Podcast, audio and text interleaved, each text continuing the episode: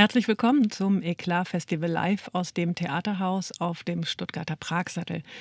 Das SWR Sinfonieorchester ist heute mit drei Ur- und deutschen Erstaufführungen dabei. Mit drei neuen Orchesterwerken von Franck Bedrosian, einem französischen Komponisten, der seinen Klaviersolisten in diesem Fall nicht an den besten Flügel setzt, weil er als Don Quixote mit dem Orchester und der Welt kämpft. Ein Werk von Togut Ercetin, der das Orchester und vier Solisten durch Zeiten und Räume fantasiert und dabei Kunst und Forschung zusammenbringt. Und zu Beginn eine Komposition von Milica Djordjevic, die große Energien freisetzt.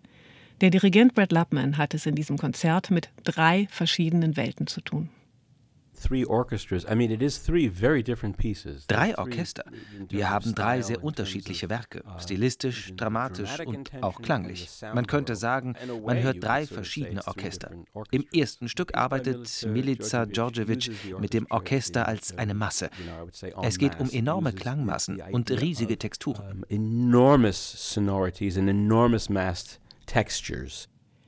Das Enorme, das Extreme ist es, dass Milica Djordjevic im ersten Werk dieses Konzerts sucht und, das kann ich schon vorausschicken, finden wird. Alles ist viel, alles geschieht zugleich und das fast immer. Die Holz- und Blechbläser bringt Milica Djordjevic dabei an ihre physischen Grenzen. Sie schafft einen dichten, oft brachialen und fast undurchdringlichen Klang. Eine Masse, die sich aber auch immer wieder lichtet. Dieser energetische Prozess vergleicht sie mit einem Vorgang, der sich sonst in einem winzig kleinen Insekt abspielt. Was, stellt sie sich vor, geschieht in einem Glühwürmchen, wenn es Kraft sammelt für das nächste Leuchten? Wie sammelt sich die Energie? Wie lädt es sich auf? Welche elementaren Kräfte walten in diesem kleinen, unscheinbaren Körper? Das Auftragswerk der in Köln lebenden serbischen Komponistin ist Teil der Werkserie Glühwürmchen und heißt auf Serbisch Mali svitac između dva treptaja. Auf Deutsch kleines Glühwürmchen zwischen zwei Leuchtphasen. Das SWR Sinfonieorchester bringt das Auftragswerk nun zur Uraufführung. Es dirigiert Brett Lubman.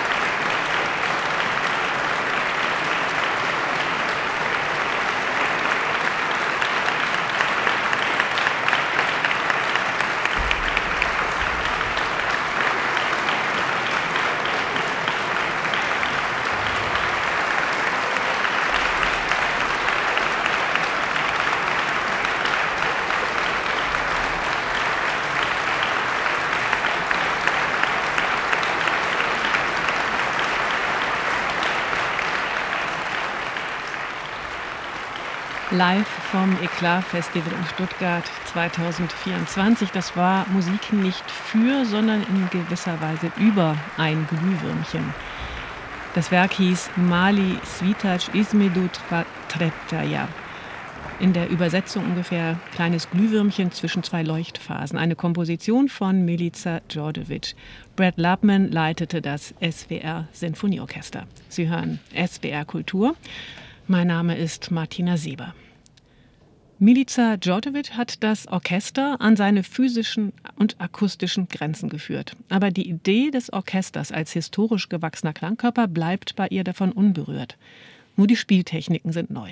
Das Raue, das Spröde, die dichten, mikrotonalen und geräuschhaften Ballungen sind Blas- und Bogentechniken zu verdanken, die in den vergangenen Jahrzehnten entwickelt worden sind und bis heute auch von ihr weiterentwickelt werden. Der Komponist Turgut Ercetin, von dem die nun folgende Uraufführung stammt, für die sich jetzt ein längerer Umbau anbahnt, betrachtet und hört das Orchester aus einem ganz anderen Blickwinkel. Er stellt dem klassisch romantischen großbesetzten Sinfonieorchester eine Gruppe von vier Solisten gegenüber. Diese vier Solisten spielen barocke Instrumente. Und diese vier Instrumente bringen ihre historischen Besonderheiten mit. Gespielt werden sie allerdings von Spezialisten für zeitgenössische Musik und deshalb auch in der Musiksprache von heute. Das Alte klingt also nicht alt, und trotzdem ist die Zeitverschiebung aus dieser Konstellation nicht wegzudenken. Der Dirigent des Abends, Brad Lubman, ist hier derjenige, der die Differenzen überblicken muss, aber auch die Übergänge. With the piece by Turgut Ercetin, this is incredibly Bei Turgut Ercetin entsteht eine unglaublich interessante und vielschichtige Situation. Wir haben zwei Gruppen. Einmal das Barockensemble, das sind die vier Solisten. Und diese vier spielen in einer anderen Stimmung. Bei ihnen liegt der Kammerton bei 415 Hertz. Im Orchester liegt er höher, auf 443 Hertz. Und wie Turgut Ercetin das Orchester einsetzt. In dieser Komposition ist alles von ganz bestimmten Hallsituationen abgeleitet. Alles kommt von Resonanzen, von Nachhall und Echos. Was diese Ableitungen angeht, auf die Brad Lubman anspricht, Turgut Ercetins Arbeit an dieser Komposition für Orchester und vier Solisten beruht auf genauen Berechnungen, die aus akustischen Modellen abgeleitet sind. Das klingt abstrakt und führt erstmal auch weit weg von dem, was wir gleich hören. Allerdings ohne diese Kalkulation würde das Stück sicher nicht so klingen, wie es gleich der Fall sein wird. Turgut Ercetin hat den Klangraum zweier alter Kirchen in 3D berechnet und simuliert. Diese beiden Gebäude hat er dann auch noch in eines ineinander geschoben. Es ist also ein halb realistisches, halb erdachtes Modell. Mit den akustischen Eigenheiten, den Nachhaltzeiten und den Besonderheiten des Resonanzverhaltens dieses virtuellen Gebäudes arbeitet er anschließend an der Partitur. Das heißt mit Klang, der noch nicht im Raum, sondern erstmal nur auf dem Papier existiert. Diese Praxis führt Turgut Ercetin in Zeitgestaltungen, die aus anderen Räumen und Zeiten kommen. In diesem Fall aus Architekturen aus dem 6. Jahrhundert, wie die Johannesbasilika in Ephesus oder die Kirche der heiligen Apostel aus dem alten Konstantinopel. Das sind zwei Gebäude, die heute nicht mehr existieren, die hier aber in einer Uraufführung im Februar 2024 ein zweites Leben führen dürfen. In und zwischen dieser Orchesterkomposition schiebt sich dann aber noch ein dritter und wieder hybrider Raum. Turgut Ercetin setzt vor das Orchester das erwähnte Solistenquartett. Das sind vier zeitgenössische Musiker. Sie gehören zum australischen Ensemble Elysian und haben das Werk mit in Auftrag gegeben. Diese vier Musiker spielen barocke Instrumente. Der Oboist, eine barocke Oboe, der Klarinettist, eine barocke Klarinette und ein tiefes Chalumeau, der Pianist spielt Cembalo und der Fagottist ein barockes Fagott. Alle vier haben lange mit den alten Instrumenten experimentiert. Für die meisten war es Neuland. Turgut Ercetin hat diesen Prozess angestoßen und begleitet. Es geht mir vor allem darum, wie die Vergangenheiten, die sich angesammelt haben, heute weiter existieren können. Was könnte von der Vergangenheit in der Gegenwart zu hören sein? Es geht auf keinen Fall darum, zurückzugehen, sondern wie verändert die Beschäftigung mit der Geschichte die Solomusiker heute? Uh, es geht darum, wie die Musiker von heute die Vergangenheit erkunden, was dabei für ein Verhältnis zwischen ihrem Körper und der spezifischen Bauweise der Instrumente entsteht. Die Solostimmen für die vier Barockinstrumente sind aus diesem Prozess hervorgegangen. Turgut Ercetin folgt hier den individuellen Wegen der Musiker. Sie haben einen großen Anteil an der Entstehung ihrer Parts und trotzdem ist das Quartett komponiert. Die vier Musiker sind Peter Veal, Oboe, Alex Wade, Cembalo, James Elwood, Fagott und Carl Rossman, Klarinette. Sie alle kennen sich aus dem australischen Elision Ensemble, leben aber in Europa. Ich habe Carl Rossman nach einer der ersten Gesamtproben für das neue Werk getroffen und ihn gefragt, was es bedeutet, sich ohne Gedanken an die historische Aufführungspraxis und trotzdem ganz intensiv und ernsthaft auf ein altes Instrument einzulassen wenn ich ein altes Instrument nehme und versuche es so normal zu spielen. Ich muss auch finden, wie dieses Instrument singen will. Es ist ein bisschen wie Singen. Man steuert tatsächlich die Innenräume so im Mund und im Kopf überhaupt, so dass die Obertöne, die schon irgendwie im Instrument sind, akzentuiert werden können durch die Innenräume im Kopf tatsächlich. Also der Körper singt mit mit einer Klarinette. Jedes Mal, dass ich einer neuen Klarinette begegne, schaue ich natürlich, wie ich meine Lieblingsmehrklänge rauskriegen kann. Die älteren Instrumente sind auf jeden Fall so klanglich ein bisschen weniger flexibel als die moderneren. Vor allem das Basson de Chalemot hat einen gedeckten Klang, das ich auf jeden Fall sehr schön finde. Die Chalemots überhaupt, sie haben diese pastorale Konnotationen in der barocken Musik. Das Basson hat so seine eigene Klangwelt und meine Lieblingsmehrklänge, meine Lieblingszweiklänge, die ich seit mehr als 30 Jahren pflege, die haben auch so einen gedeckten Klang, auch auf den moderneren Instrumenten. Und das mit Basson du Chalemot zu kombinieren, wo das Instrument schon so einen ähnlichen Klang hat, das heißt, dass diese Mehrklänge, vor allem diese Zweiklänge, sich besser in die Klangpalette des Instruments selber reinkommen. Jedes Instrument hat seinen eigenen Willen, sagt hier der Klarinettist Karl Rossmann. Die Komposition von Turgut Ercetin für vier Solisten mit barocken Instrumenten und großem Sinfonieorchester hat er das Phonem zwischen zwei Wörtern in Klammern B genannt. B, weil es der zweite Teil einer Werkreihe ist. Und Phonem zwischen zwei Wörtern, diese Überschrift lässt sich nur so erklären, es gibt kein Phonem zwischen zwei Wörtern. Keine auch noch so kleine bedeutungsunterscheidende sprachliche Einheit. Normalerweise jedenfalls nicht. Die Uraufführung beim Eclat Festival 2024 spielen Peter Veal Oboe, Carl Rossman Klarinetten, Alex Wade Cembalo, James Elwood Fagott, alle vom australischen Elision Ensemble und das SWR Sinfonieorchester. Sie hören live in SWR Klassik. Der Dirigent ist Brad Lubman.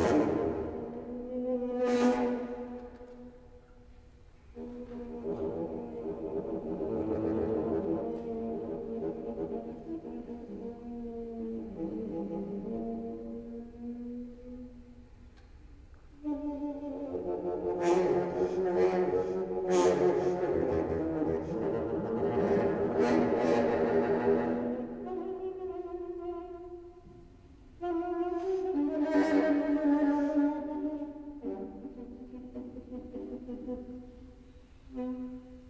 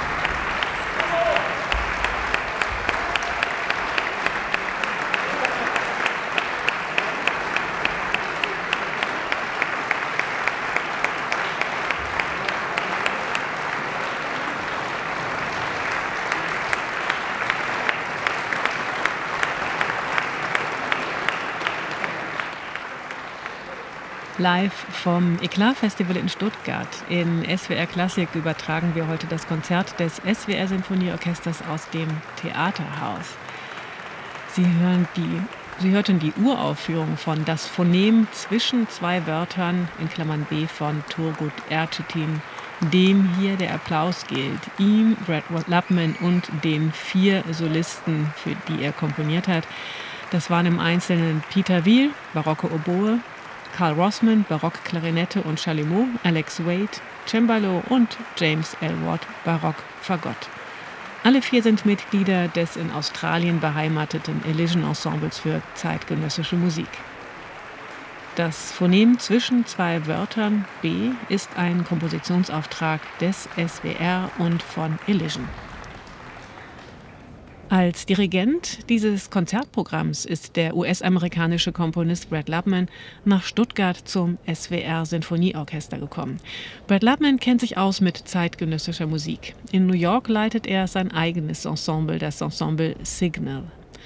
Aber egal, ob er zeitgenössische Musik einstudiert und dirigiert oder ein Werk von Haydn, die Grundfragen, sagt er, sind immer dieselben.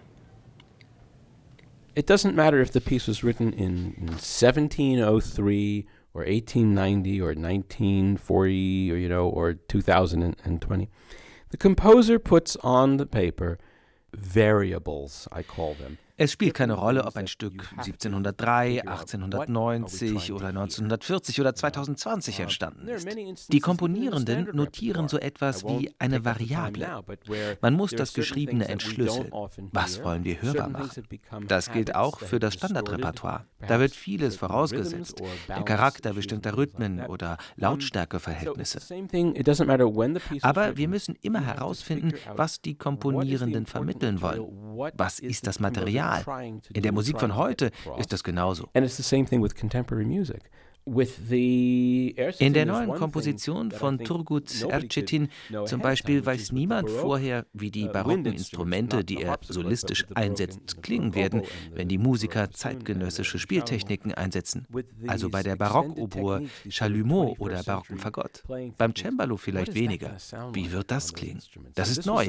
Ich habe das erst heute bei der Probe gehört.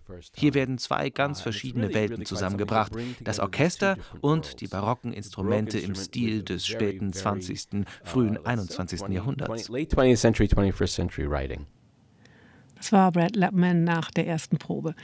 In Stuttgart und mit dem SWR Sinfonieorchester arbeitet Brad Lapman nicht zum ersten Mal.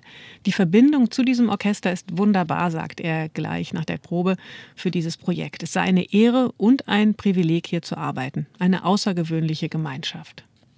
Oh well, I mean, yes, I, there's a there's a wonderful connection with the orchestra. They are just now when we finished the rehearsal, I said it's such an honor and a privilege to work with such an outstanding group. Everybody is a superstar here. Jeder ist Superstar hier, einfach fantastisch. Nach den Registerproben haben wir heute zum ersten Mal gemeinsam geprobt. Und schon jetzt klingt so vieles sehr gut. Die Komponierenden sind glücklich. Und da denke ich, wunderbar. Wir haben noch zwei Tage. Es ist großartig, dass man fast sofort so ein Niveau erreicht. Ich liebe es, mit dem Orchester zu arbeiten. Und wenn man dann auch noch öfter wiederkommt, fühlt man sich gleich zu Hause. Das ist schon irgendwie eines meiner Zuhauses. And of course, when you return often, you know, you start to feel like, well, this is this is home. This is uh, one of my homes in a way. And this is very, very special. It, it's to me, you know, I mean, uh, music itself is to me one of the greatest things ever. Musik also gehört für mich zum allergrößten, was es gibt. Aber es kommt eben auch auf die Menschen an, mit denen du uh, arbeitest. Das macht den großen Unterschied. Ich bin einfach liebend gerne hier. So that's, uh, uh, but it, this is such a fantastic orchestra liebend gerne hier der Dirigent des heutigen Abends, Brad Lubman. Im dritten Werk des Konzerts beim Eklat Festival, das Sie auf SWR Kultur Live und auf unserer Website auch nachhören können, hat es Brad Lubman gleich nicht nur mit dem Sinfonieorchester des SWR, sondern auch mit zwei Solisten zu tun. Der Franzose Franck Bedrosian hat ein Klavierkonzert komponiert, das den Mythos des Klavierkonzerts ebenso hinterfragt wie vor mehr als 400 Jahren der Schriftsteller Miguel de Cervantes die Gattung des Ritterromans. Dass ich beide in einem Atemzug nenne, ist kein Zufall. Franck Bedrosians Konzert heißt Don Quixote. Don Quixote, der Ritter der traurigen Gestalt, war bekanntlich gar kein Ritter. Er hatte nur zu viele Ritterromane gelesen, die damals so in Mode waren, dass Eltern ihre Kinder nach den Helden und Heldinnen benannt haben. Und so wie Don Quixote aus der Fantasiewelt der Bücher in die Wirklichkeit reitet, so oder zumindest so ähnlich schickt auch Franck Bedrosian seinen Pianisten, also seinen Helden, auf die Bühne. Über Don Quixote Konzert sagt Franck Bedrosian, er habe die Gattung unterwandern wollen. Concerto is a very prestigious uh, genre with a fabulous history, articulated mostly with a kind of heroic fantasy. Ein Solokonzert ist ein geschichtsträchtiges Genre. Meistens kommt es mit einem heroischen Gestus daher, mit einer Art heroischer Fantasie.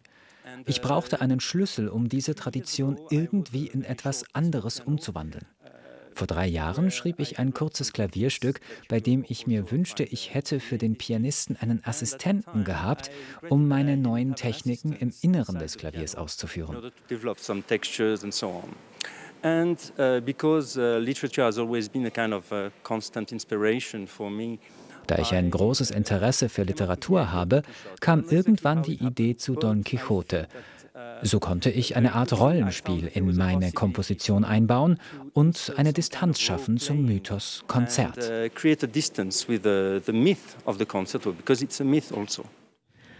So einiges schafft in diesem Klavierkonzert, für das hier noch umgebaut wird, eine ironische Distanz zum Herrenvorbild. Das Orchester raschelt mit Papier, es wird mit Papier gewedelt, Papier wird zerrissen. Die klassischen Musiker werden, wenn sie ihre Instrumente mal wieder zur Seite legen, zu Geräuschemachern. Blätter wehen durch die Luft, sowie die bedruckten Buchseiten durch die Erinnerungen von Don Quixote. Aber auch die Windmühlen, gegen die der selbsternannte Ritter zu kämpfen sich entscheidet, brauchen Wind. Franck Bedrosian zieht das Orchester ähnlich ins Triviale wie Cervantes den Ritterroman. Trinkgläser werden erhoben, man stößt an. Das Klingen der Gläser ist Soundeffekt und Klangmaterial für das Konzert. Don Quixote selber ist auf der Konzertbühne der Pianist am Flügel. Während Don Quixote im Roman auf einem altersschwachen Pferd in die Welt zieht, ist der Konzertflügel natürlich so etwas wie ein Rennpferd. Allerdings, das sagt der Solist der heutigen Aufführung Christoph Grund, hat man ihm bewusst nicht den besten Flügel auf die Bühne gestellt. Das wäre erstens dem Ritter der traurigen Gestalt unangemessen und zweitens wird der Flügel im Laufe der musikalischen Abenteuer sowohl von außen als auch von innen nicht gerade mit Samthandschuhen bespielt. Obwohl Handschuhe tatsächlich zur Ausstattung des Solisten gehören. Die braucht er aber, um die Knöchel bei den Schlägen und beim schnellen Glissando zu schonen. Wenn er nicht über die Tasten galoppiert, werden sie mit Hilfe von kleinen Brettchen heruntergedrückt, sodass breite Cluster entstehen. Die langen Stahlseiten im Inneren des Flügels werden mit Flummis gerieben, E-Bows kommen zum Einsatz, Fäden werden unter den Seiten durchgezogen, sodass ätherisch schwebende, schwärmerische Klänge entstehen. Der Innenraum des geöffneten Klaviers liegt voller Werkzeuge zur Klangerzeugung. Hilfe bekommt der Solist dabei von einem Assistenten. Don Quixote hätte ihn seinen Knappen genannt.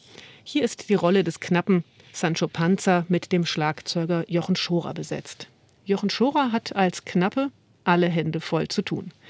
Im Flügel, am Donnerblech und anderen Schlaginstrumenten, die daneben stehen. Sogar ein Eselchen hat er von Franck Bedrosian zugewiesen bekommen.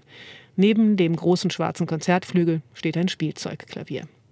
Und dann ist da auch noch eine Harfe direkt hinter dem Klavier. Statt im Hintergrund steht sie hier vorn. Sie spielt unverkennbar die Rolle der Dulcinea, der Heldin des tagträumenden Ritters.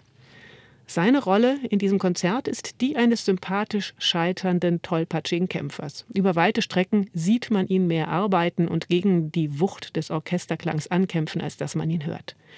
Franck Bedrosian hat das Scheitern einkomponiert.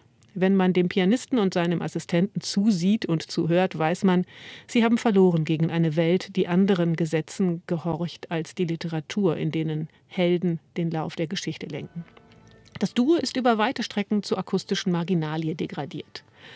Franck Bedrosian als Komponist, schon seit seinen Anfängen dem Geräusch und in allen seinen energetischen Settungsgraden verschrieben, entwirft ebenso grobe, ungehobelte Klanglandschaften wie ätherisch feine. Auch bei ihm ist der Held ein Sympathieträger ebenso wie der Knappe und die zwei armen Tiere, auf denen sie reiten.